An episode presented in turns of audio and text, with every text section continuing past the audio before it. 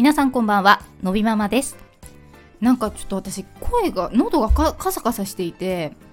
でもなんかそんな話をちょっと界隈で聞くのであれですかね。なんか風邪って感じじゃないんですけどなんか喉だけがカサカサしてて昨日の収録撮ってから聞いたんですけど咳払いがすごいうるさくてすいません。聞いていただいて 自分で聞いても自分の声のなんか咳払いがなんかすっごいうっとしくて何回も何回もやってるからちょっとねと思ったんですけどすいません。と言いながら多分今日もね何回かする気がします。最初に言っておきます。何でしょうね。乾燥してるせいかな。という感じですか。で今日はですね、えー、のび太くんがそう昨日の夜突然ジャンプをしたんですよ。ジャンプ。まあ6歳3ヶ月なんでねなジャンプが何かって感じだと思うんですけどまあね初めてしたんです今までしたことがなくてまあとはいえ、まあ、断症のあるお子さんでももっともっと早い段階でジャンプをしているお子さんは全然いらっしゃるから、まあ、身体能力も全然あのそのお子さんによって違うしのび太くんの場合はね多分ねその身体能力もあるけど身長派だから多分それであんまりこうできるって思わないとトライしないタイプなのね。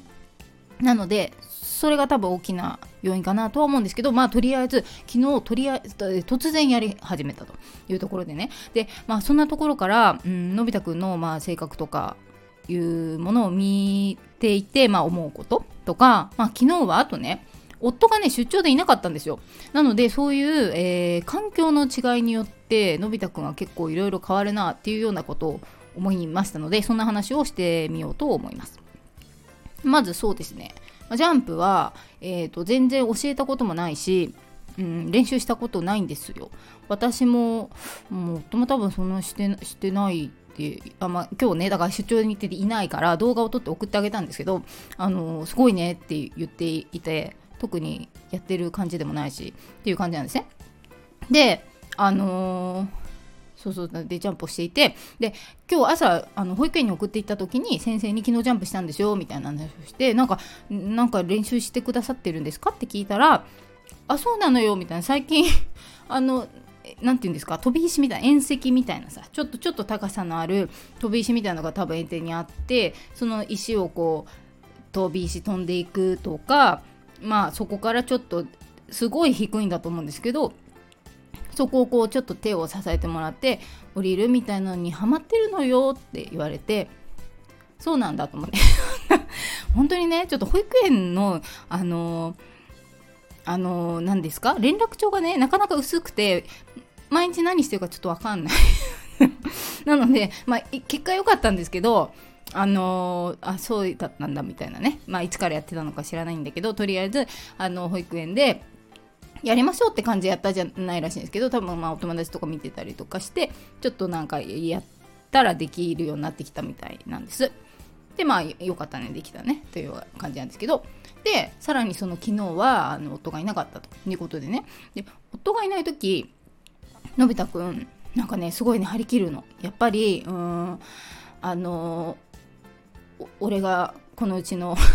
今唯一の男子だと思うのか何なのかは知らないですけどあの割とそのなんだろうな夫がいる時よりもいろんなことに結構協力的だったりとか朝の支度とかもあの結構スムーズだったりとかするんですね。結構それはいつもそうで、まあ、やっぱりあのうんどっちかっていうと、まあ、夫の方が好きだからのび太くんはねあのやっぱりパパが好きだしパパの方が甘えたくなるのかなっていうふうに思うんだけどやっぱり私だけと出かける時の方が夫と2人で出かける時より歩いたりとか、まあ、そういう違いもあるからまあなんか私のことが怖いのか なんかあのどうせ言ってもやってくれないって思ってるのかわかんないけれどあの夫がいない時といる時って結構うちの中の態度も違っているんですよ。で結構気を張ってる感じがすごくしてやっぱりいないと夜中もちょっとあのいつもより起きちゃったりとかトイレに行きたいって起きるのが何て言うのかな。あのいつもも、まあ、起きる時もあるんだけどちょっと雰囲気が違うというか気張ってる感じがする。で朝も今朝も結構早い時間に自分から起きたりとかしていてあのそういったね あの彼なりにあの気を張ってるんだなっていうのをすごく感じる。なのでまあ、そういった違いを感じ取れる子なんだ。っていうのはあるし、まあ、そういった中であの何て言うのかないつもやらないようなことをやったりするっていうことは確かに今までもあったんですよ。まあ、ジャンプほど大きなことじゃなかったかもしれないけどあのいつもやらない手伝いをしてくれるとか、まあ、そういう小さいことから始まって、まあ、いつもよりあのあこんなことをやってくれるんだ今日みたいなことがあったりとかねするんですね。なので要はのび太くんにとっては、うん、パパがいないっていうのは、うん、マイナスの要因だと思うんですよ。大好きなパパがいないからあのマイナスの状況だと思うんだけどそういうまあいわば窮地みたいな状態に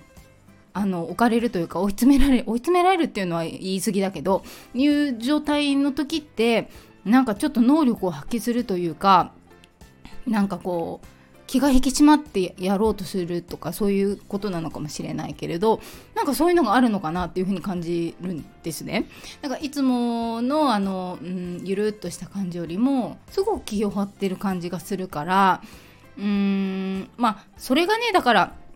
山田君ってやっぱり外でいつも割と気張ってる感じするんですよ保育園とかね。いやそれがまあうちに帰ってきてちょっとゆるっとすることで多分バランスをとっているからまあそれがだから1週間とか2週間とかなんなら何ヶ月とか続いちゃうとそれはそれでどうなっていくのかなっていう気はするけれどまあ1日2日とかまあ何日間のことであればまあそれほどねそこでそんなに体調崩したりとかもつながらないだろうしそしてそういうなんかこれやってみようかなみたいな。あと新たな挑戦をする気になるというか、まあ、そなんかなんとなくそういうのが垣間見れて。なのでうん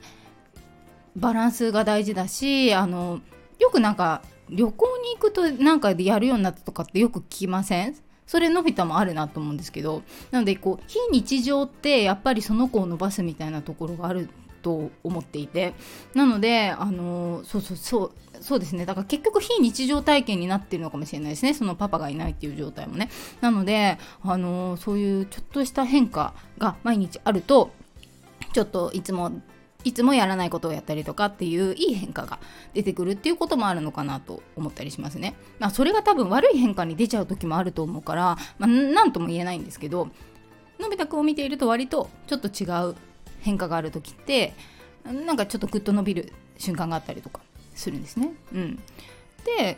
それもあるしやっぱりのび太くんは結構貯めてからやるタイプなんだなっていうのを本当にすごく思う。なんでもあのやり始めたら完璧にやる。だからトライしてトライしてみたいな感じはなくて何て言うかよしいけるって思ってからじゃないと何事もやらないっていうのがこれはもう本当に改めて思う。なのであのそうですね。本当にねやらないの。やストライダーあるでしょ？あれもあれいつ買ってもらったんだろうかな。私の父がなんかクリスマスだったかな？に買ってくれた何歳だったんだろうか。多分3歳とかに買ってくれたと思うんですけどもうピッカピカのまま難度に入ってるから。全然ねなんか最初ちょっとやる気になったんだけど倒して足に当たっちゃったんですよね。そしたらもうそこからもうやりたくないってなっちゃって見るのも嫌だみたいな感じになっちゃったりとかして。なんでね多分まあ一回失敗して嫌になっちゃったんでしょうね。だからまたこう自信が 戻ってくるまでなんねもう3年ぐらい経っちゃったからどうなのかなと思うんだけどまあそんな感じの性格なので無理やり進めてもね帰ってやらないしそこで失敗なんかしちゃったらもう一生やらないんじゃないかぐらいな感じだからね。あのまあまあ選択させてやっていこうかなっていうのはやっぱ思っていてでまあやったらやったで。案外すぐねやる気になればね準備が整えばできるから。まあまあそういうねお子さんの性格によると思うんですけどのび太くんみたいな身長タイプの子とかだったら案外そうやって見守ってあげるといいかもしれない。周りのお子さんがストライダー乗ってるのになんかうちの子まだ乗らないとかさそういう風に思ったとしてもまあまあその子にはその子のタイミングがあるし逆にそれは苦手でも他に得意なことあったりとかもするからうんうんあの人は人自分は自分というところでねあのお子さんがどんな性格なのかなとか見てあげるとまたあの親御さんもねちょっと気が楽かななんて思ったりしています。ということであのそうそう先ほどお話ししたねそのジャンプの様子は動画が撮れたのでインスタグラムに今日載せていますのでもしよろしければご覧ください。あの可愛いんですよ。可愛いの。でね、1回成功したからもう1回やるっていうんだけどね、2回目がちょっといまいちで、もう、あの、もう撮影をやめやめろっつってね、そこの切り替えがすごい面白いので、もしよろしければご覧ください。ということで本日の放送はここまで最後まで聞いていただきありがとうございますまた次回お会いしましょうさようなら